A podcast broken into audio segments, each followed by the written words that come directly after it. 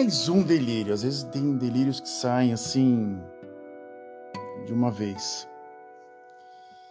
E eu tive que me sentir obrigado a me justificar de uma coisa que eu falei no último delírio, que eu vou falar agora para vocês nesses próximos. Eu vou tentar me esticar no máximo 20 minutos para explicar isso.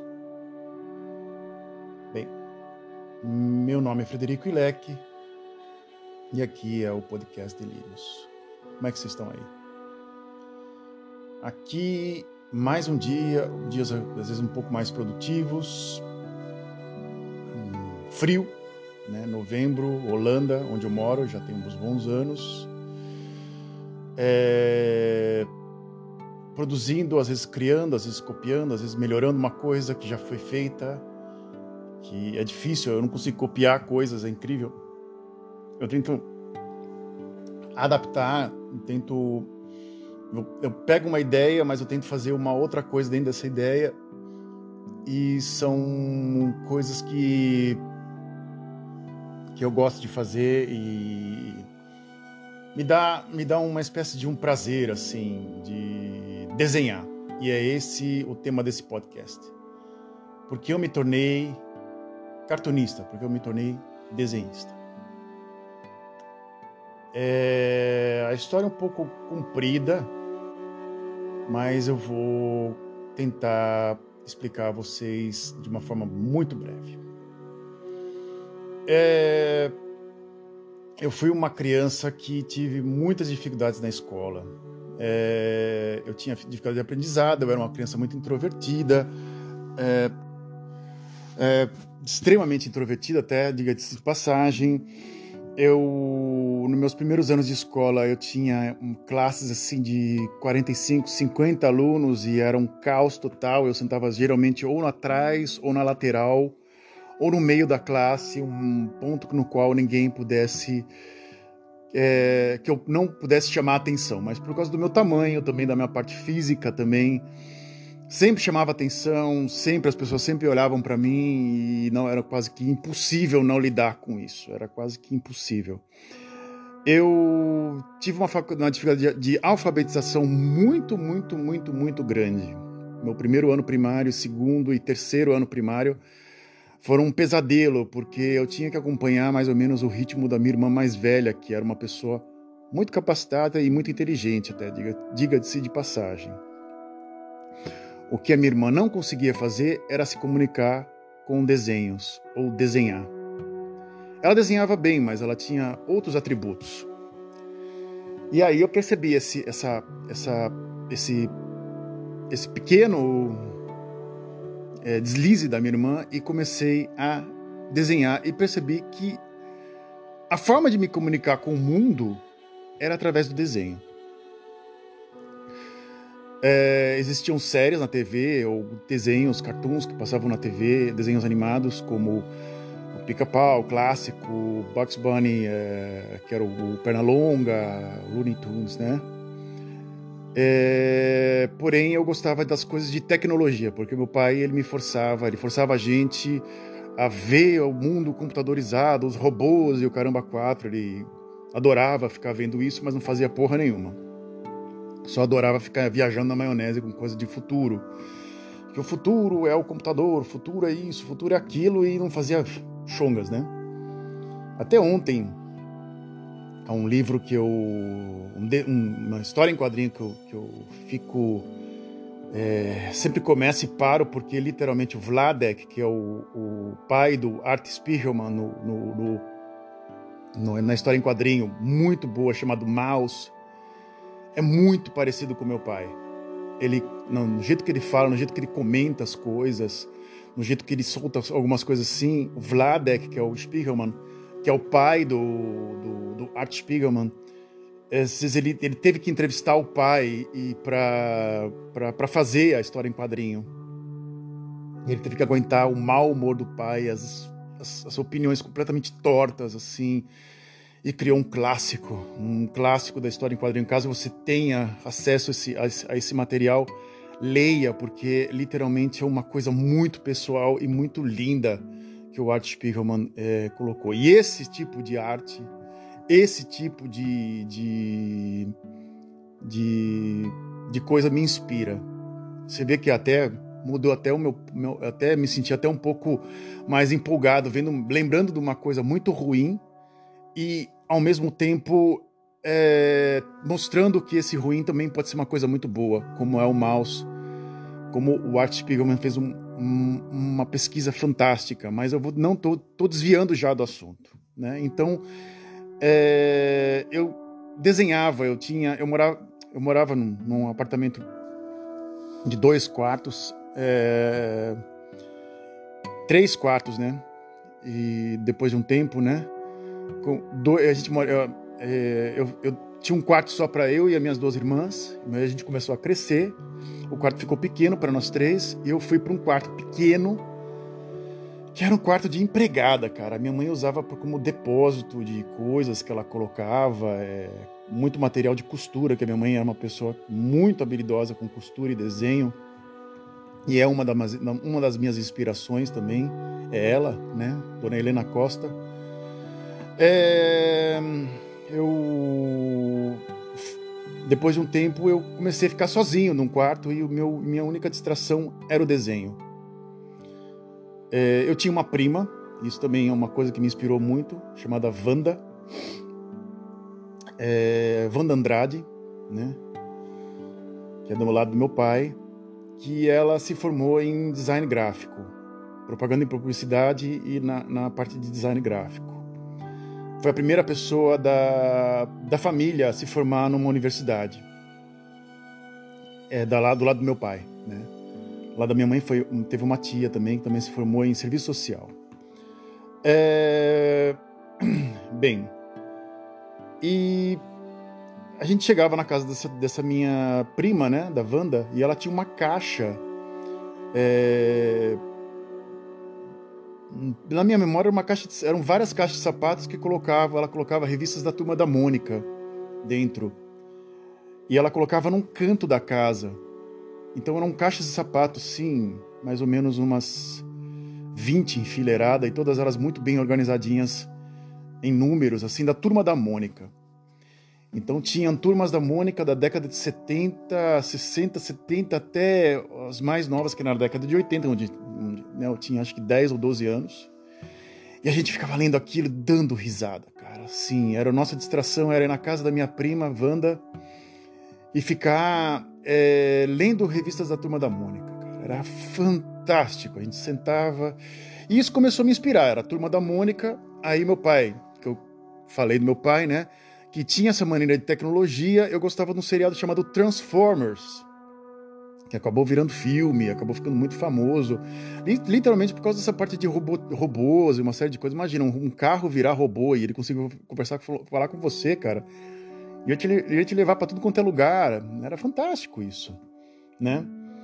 Então eu assistia isso e como na minha classe, no primário, tinha um menino chamado Michael, que era, era viciado em G.I. Joe e Transformers. Então, é, eu, imitando um pouco o Michael, é, ficava criando histórias do Transformers, é, ou coisas do gênero, assim. Então, eu consegui desenhar o robô, o, o, Optimus, o líder Optimus, né?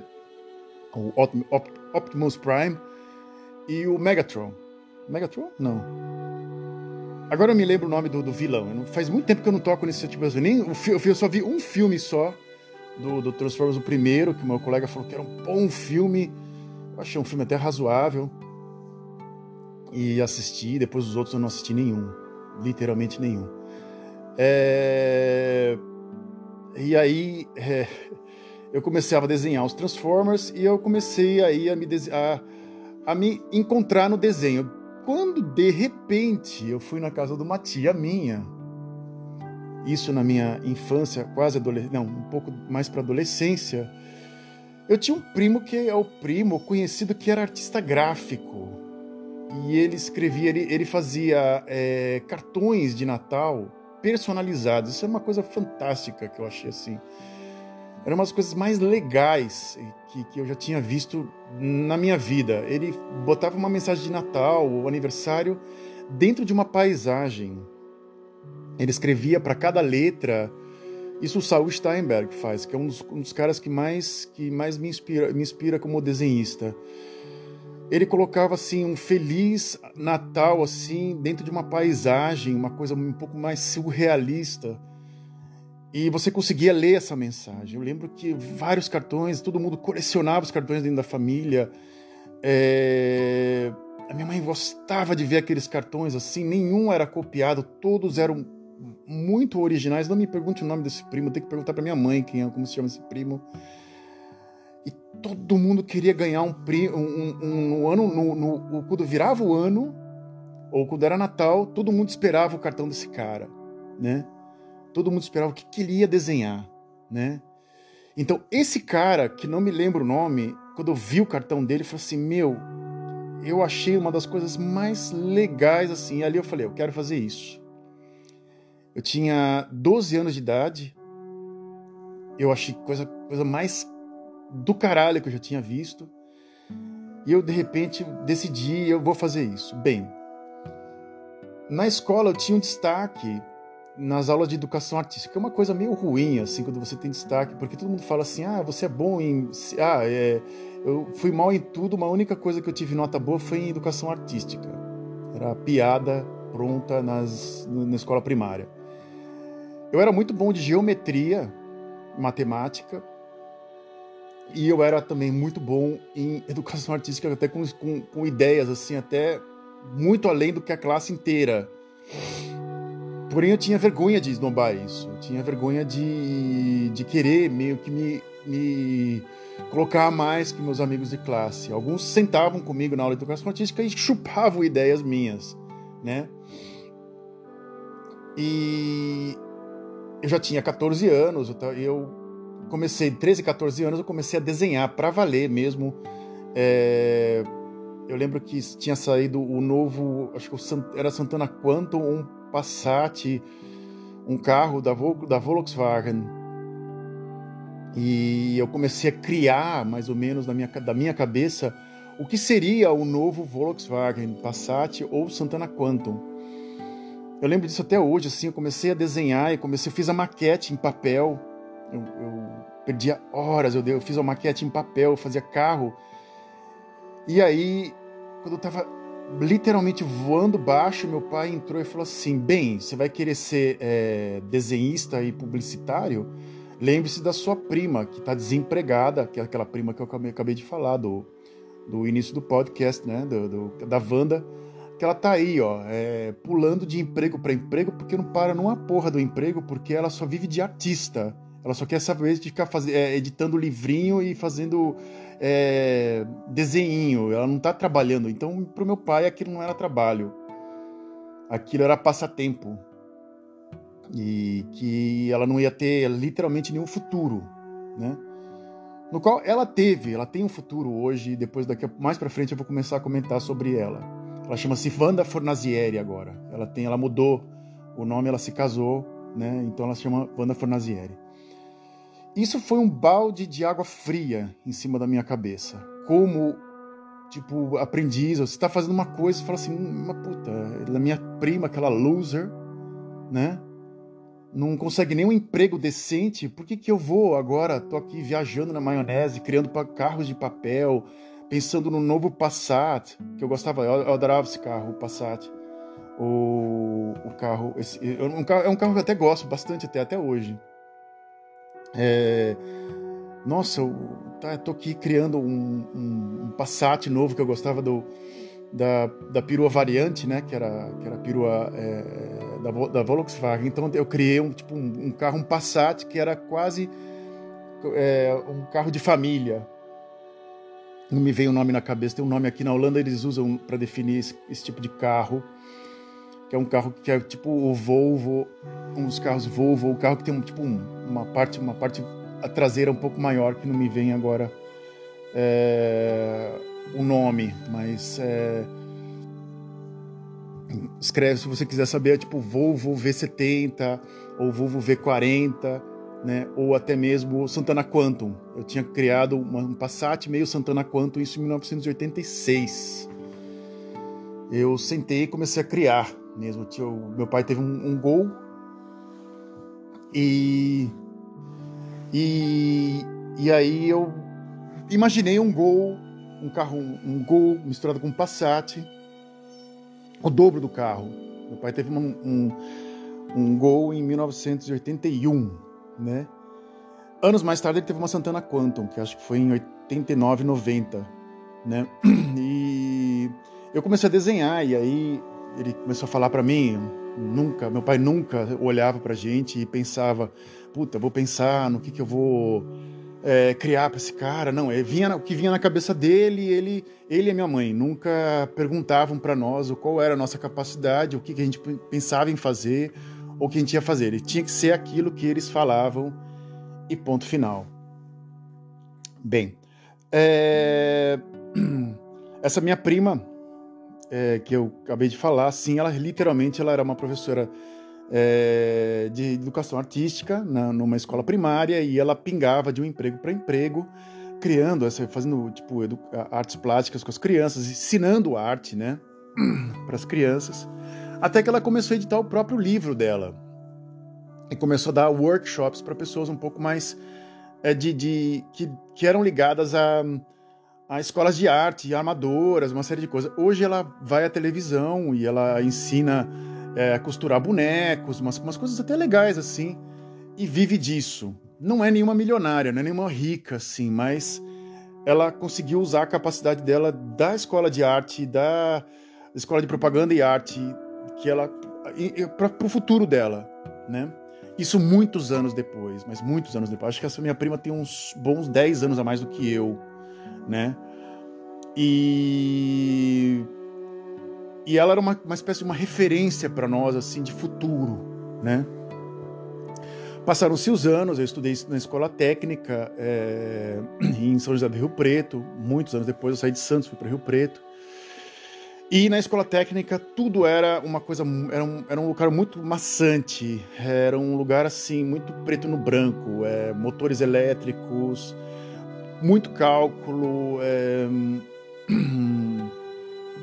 era, não era um lugar assim que você estava entusiasmado de tá, entrar e estar tá lá dentro porque você tem um puta de um negócio legal. Comecei a trabalhar e de repente eu fui trabalhar no escritório de desenho técnico, né, chamado é, agora não me lembro o nome.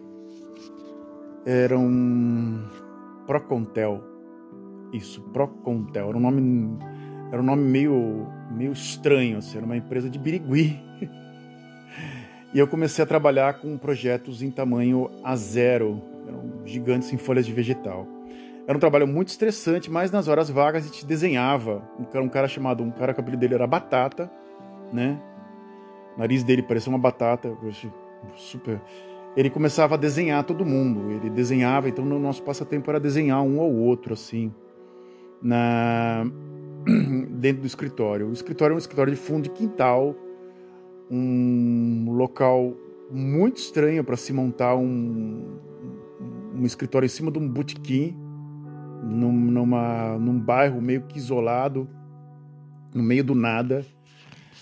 É, eu trabalhei lá durante um ano e pouco só desenhando e nesse ponto eu consegui e na escola técnica eu peguei um pouco mais de noção de perspectiva. As minhas melhores notas na escola técnica era ligado a desenho, e eu desenhava não só o meu, como desenhava dos outros caras também. Eu tinha muito prazer em fazer isso e não cobrava absolutamente nada. Né? Zero. Eu não cobrava um centavo por, pelo que eu estava fazendo. Poderia ter cobrado, porque eu deveria ter cobrado, porque muitos caras, depois de uns anos que eu fui pedir um favor para eles com um emprego, eles me ignoraram e nem me receberam depois. Foi uma burrice que eu fiz. Bem, é na escola técnica, depois eu fui trabalhar em umas partes de, de, de, de, de parte de manutenção, de cabo, cabeamento, que era um saco. E aí eu fui para trabalhar na Universidade Católica de Santos, na parte de tipografia. E lá eu tinha, tive muito contato com as pessoas de arquitetura. E que aí entrou no meu mundo, o desenho entrou na minha vida ali. Eu tinha, eu estava no meio de pessoas é, ligadas à área de arte, mesmo sendo de arquitetura. alguns alunos de arquitetura entravam com trabalhos completamente desfeitos e totalmente assim desconectos. Eu conseguia dar uma uma, uma edição neles assim muito rápida, coisa de 10 minutos. Eu pedia para a pessoa entrar no, no, no, na tipografia, né? Se fala Xerox, né? Que a, se fala marca, né? Assim, a falar na, na Xerox, né? Entravam na, no local, eu conseguia montar rápido, fazer uma edição assim de começo, meio e fim e colocava e ajudava algumas algumas pessoas e alguns caras adoravam que eu fazia. Entravam lá, falavam, puta, eu tô perdido. Ah, vamos lá no Fred. Algumas pessoas gostavam muito, muito, muito de ir lá, né? De ir lá. Eu até tive uma namorada nesse meio tempo. É... E depois que depois que terminou a tipografia da faculdade, eu fui para um outro laboratório e continuei fazendo isso. Só que nesse meio tempo, é... eu fui fazer faculdade de comunicação eu já estava desenhando, eu estava desenhando assim, meio que brincando com as pessoas. Tinha um cara que trabalhava comigo que fumava 90 cigarros ao dia, que era o Ricardo. Eu desenhava ele em várias situações de. Era um tipo de um fumante compulsivo. Ele fumava um cigarro atrás do outro. 90, três pacotes de cigarros ao dia. E aí eu, eu resolvi desenhar o que era a vida do, do Ricardo, as histórias que ele contava para mim. Eu entrei na faculdade assim, com um desenho razoável, né, para amador e uma fotografia e, e, também com a paixão na fot a fotografia, sem saber que eu gostava de fotografia. É uma coisa muito louca porque vem a segunda parte, porque meu pai era, era fotógrafo amador, né? É, eu lembro até hoje quando eu criei um personagem que eu comentei num podcast chamado Alberg para um, um, um mochileiro chamado Cláudio Vitor, né, que trabalha hoje como fotógrafo na Tribuna, no jornal A Tribuna. Eu cheguei a criar uma espécie de um pequeno portfólio e mandei para alguns cartunistas do jornal A Tribuna e uma amiga minha no qual eu saía e ela também gostava de arte um cartunista falou: Nossa, cara, você tem traço. E ficou por isso mesmo. O outro não respondeu. No final, esse outro acabou virando meu inquilino no meu, no meu, próprio, no meu próprio apartamento, chamado Bar. Ele não respondeu, ele recebeu. É... O negócio nem se lembra se ele recebeu, deve ter pego e fez, ah, foda-se. E a terceira, que era uma amiga minha que a gente saía, ela falou assim: Acho que você deveria melhorar o seu traço indo para a Escola Pan-Americana de Arte. Foi a que mais me ofendeu. Que eu achava que eu era o Salvador Dali naquela época. Mas no qual o meu traço era não era uma coisa muito profissional. Né? Eu deveria treinar mais ainda. Eu deveria estar indo para uma escola assim de arte. Isso é verdade. Né? Isso é, é a verdade. E o que aconteceu foi que na faculdade algumas pessoas viam que eu desenhava, só que eu nunca conseguia me clicar rápido com a pessoa que estava pedindo a arte para mim. Eu não conseguia pensar com ela. Eu fazia aquilo que vinha na minha cabeça. E isso acabou gerando uma espécie de frustração, tanto minha quanto da pessoa que pedia as coisas para mim. Só que a fotografia era rápida a pessoa pediu para mim para fazer um portreto de um de um de um, entrevistado, eu conseguia fazer rápido, fotografar um prédio, eu conseguia fazer rápido, é, ir numa favela e fotografar algumas crianças e algumas pessoas entrevistar também fazia rápido. E aí entrou a fotografia na minha vida, mas ela já estava dentro da minha vida por causa, muito por causa do meu pai. O desenho entrou por causa da minha mãe. A minha mãe é uma, é uma excelente desenhista, excelente desenhista. É, e aí eu entrei como, como fotógrafo, né? E continuei fazendo um cartoon ou outro, alguma coisa. Quando eu ia escrever, eu me sentia um pouco entediado de uma coisa muito técnica, eu colocava uma ilustração minha própria falando sobre o assunto. E aí eu conheci a minha esposa. É, quando eu conheci minha esposa, eu estava num burnout no trabalho, né? E eu tava, com, eu tava numa, num, num dos meus maiores é, encruzilhadas profissionais que eu já passei na minha vida, assim. É, eu tentava desenhar e fotografar ao mesmo tempo. Eu estava com um absurdo de um, de um, problema que era eu não entendia o que as pessoas falavam e eu fazia aquilo daqui vinha na minha cabeça. E com minha esposa eu acabei dando um, um, um norte nesse trabalho. Muito mais por causa. Porque ela falou assim: ok, você quer ser fotógrafo ou você quer ser desenhista? Eu falei assim: eu quero ser fotógrafo. Então eu juntei um dinheiro, fui, comprei uma câmera na época, uma câmera, uma Nikon D70, uma câmera de muitos, muito, muito cara na época, mas de baixíssimos megas, megapixels, e comecei a fotografar, entre aspas, profissionalmente para alguns, algumas coisas assim, como festas, é, reuniões, é, coisa de empresa, pouca pauta jornalística, pouquíssima pauta jornalística, e etc, etc, etc. Daí eu entrei na faculdade de, de, de jornalismo para dar aula, né, de fotografia, e o desenho foi completamente ignorado. Foi quando entrei em design gráfico e comecei a dar pitaco no, nos trabalhos dos, no, em algum trabalho dos, de alguns de alguns é, desenhistas desse, desse da escola. Um dia, um deles quis me testar e trouxe um desenho e falou assim: professor, acha, acha que os erros de perspectiva que tem nesse desenho aqui, me testando mesmo de uma forma muito maldosa.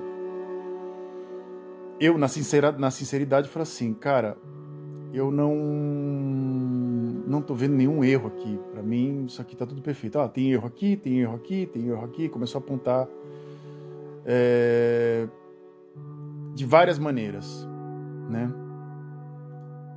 Eu não, hoje eu me sinto um pouco envergonhado do que aconteceu nesse dia, né? Mas eu de repente eu falei assim, putz, não, não tá muito agradável aqui. Eu tinha um website, uma espécie de um vlog, vlog, um blog que eu colocava fotografias e textos embaixo, muito, muito, muito, muito amador, né? Que eu não me lembro que, que website que era que eu colocava é, uma fotografia um texto embaixo, uma fotografia um texto embaixo. E esses mesmos dois alunos leram e falaram assim: como é quem é o senhor para vir criticar nosso trabalho se o seu trabalho é mais amador que o nosso? Um dia, no pátio. Eu comecei a me sentir muito desconfortável, mas assim, extremamente desconfortável. E aí eu comecei a querer meio que abandonar a área de, de fotografia, mesmo não tendo trabalhado nela, mas principalmente lecionando. Eu falei assim: como é que eu vou lecionar? Fotografia se eu nunca trabalhei para valer numa revista diária? Foi quando eu vim para Holanda, anos depois, um ano e meio depois desse, desse acontecimento, e basicamente em 2010 eu comecei a trabalhar é, com fotografia, totalmente com fotografia, só fotografia. Eu fotografava o dia inteiro, fiquei de 2010 a 2012 apenas dois anos intensos, só fotografando e procurando pautas e uma série de coisas. Sendo que teve aí um, um, uma exposição nesse meio tempo chamado Lac Ambrac. É...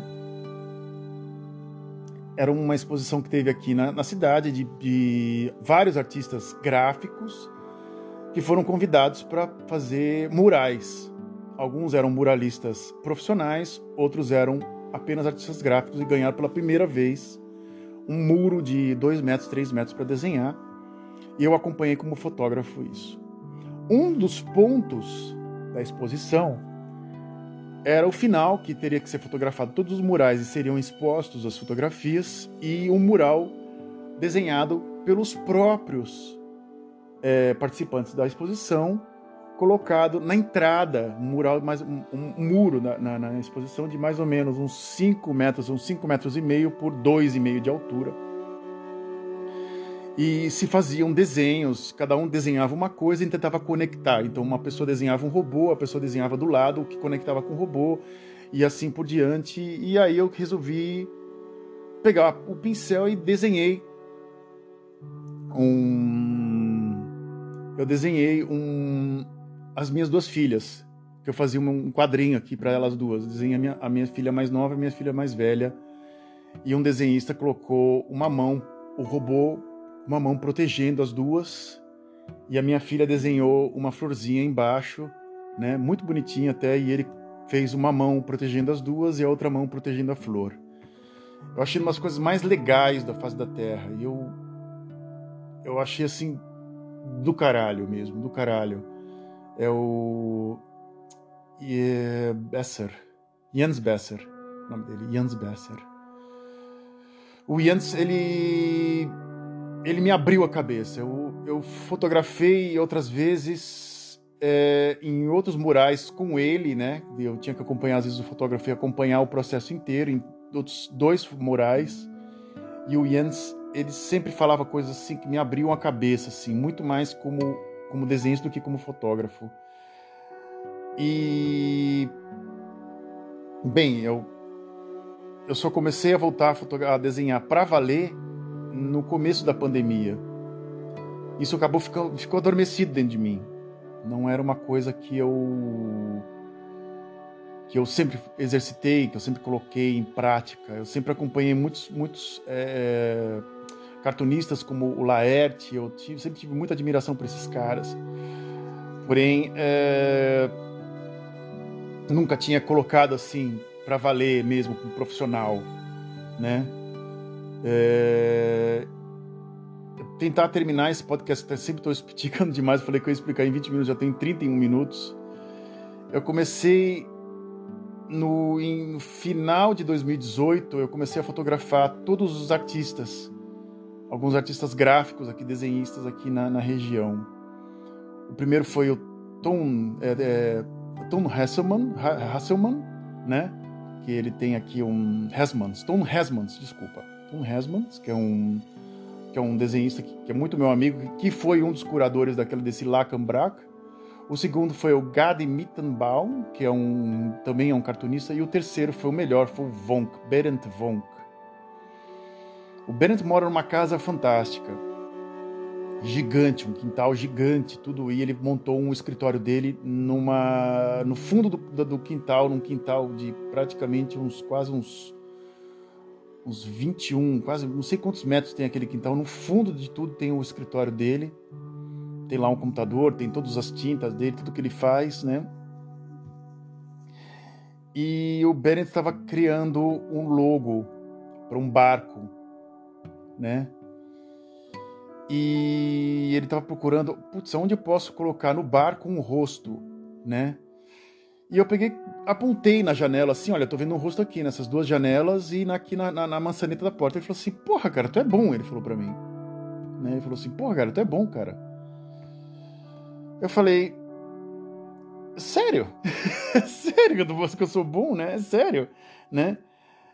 E eu já tinha feito dois portretos dele, né? Dois, dois portretos eu tinha feito dele. E, duas fotografias tinham, tinham, estão publicadas no, no site né? E depois disso eu falei assim, eu tenho até um, um, uma caricatura que o Vonk fez de mim aqui, né, em casa.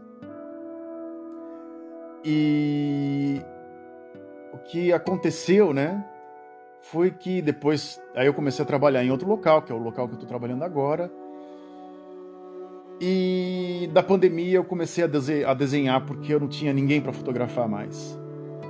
E daí comecei a colocar no LinkedIn e um dos gerentes viu e hoje eu estou começando a, aos 47 anos de idade a, a iniciar uma carreira como desenhista gráfico, paralelamente ao, ao que eu faço. É uma coisa muito agradável, de falar a verdade, muito agradável mesmo. Me gera muito bons, resultados. Eu já tenho dois departamentos que eu desenho e estou indo quase para um terceiro departamento. E a cada dia que eu, que eu olho para o papel, cada dia vem uma ideia melhor. Até agora eu não. Eu tenho, eu tenho umas, umas, umas, crises, mas é, mas é muito bom. Quando eu falo de arte, quando eu falo de parte gráfica, eu me torno uma pessoa muito positiva mesmo. E isso é o que me faz crescer por dentro. That's it. Muito obrigado pela atenção de vocês, esses 34 minutos que eu estou aqui falando é, em, nesse delírio semanal. Caso você queira entrar em contato comigo, você pode entrar em contato pelo F underscore é, ilec, I-L-E-C-K, arroba hotmail.com. ou sei lá, tu, tu tenta me achar aí pela, pelo Google, escreve meu nome no Google e manda uma mensagem aí para um lado, para um lado, por um lado ou para o outro vai acabar caindo aqui em mim. Eu não tenho mídia social, graças a Deus. É... E é isso. Até mais, tchau.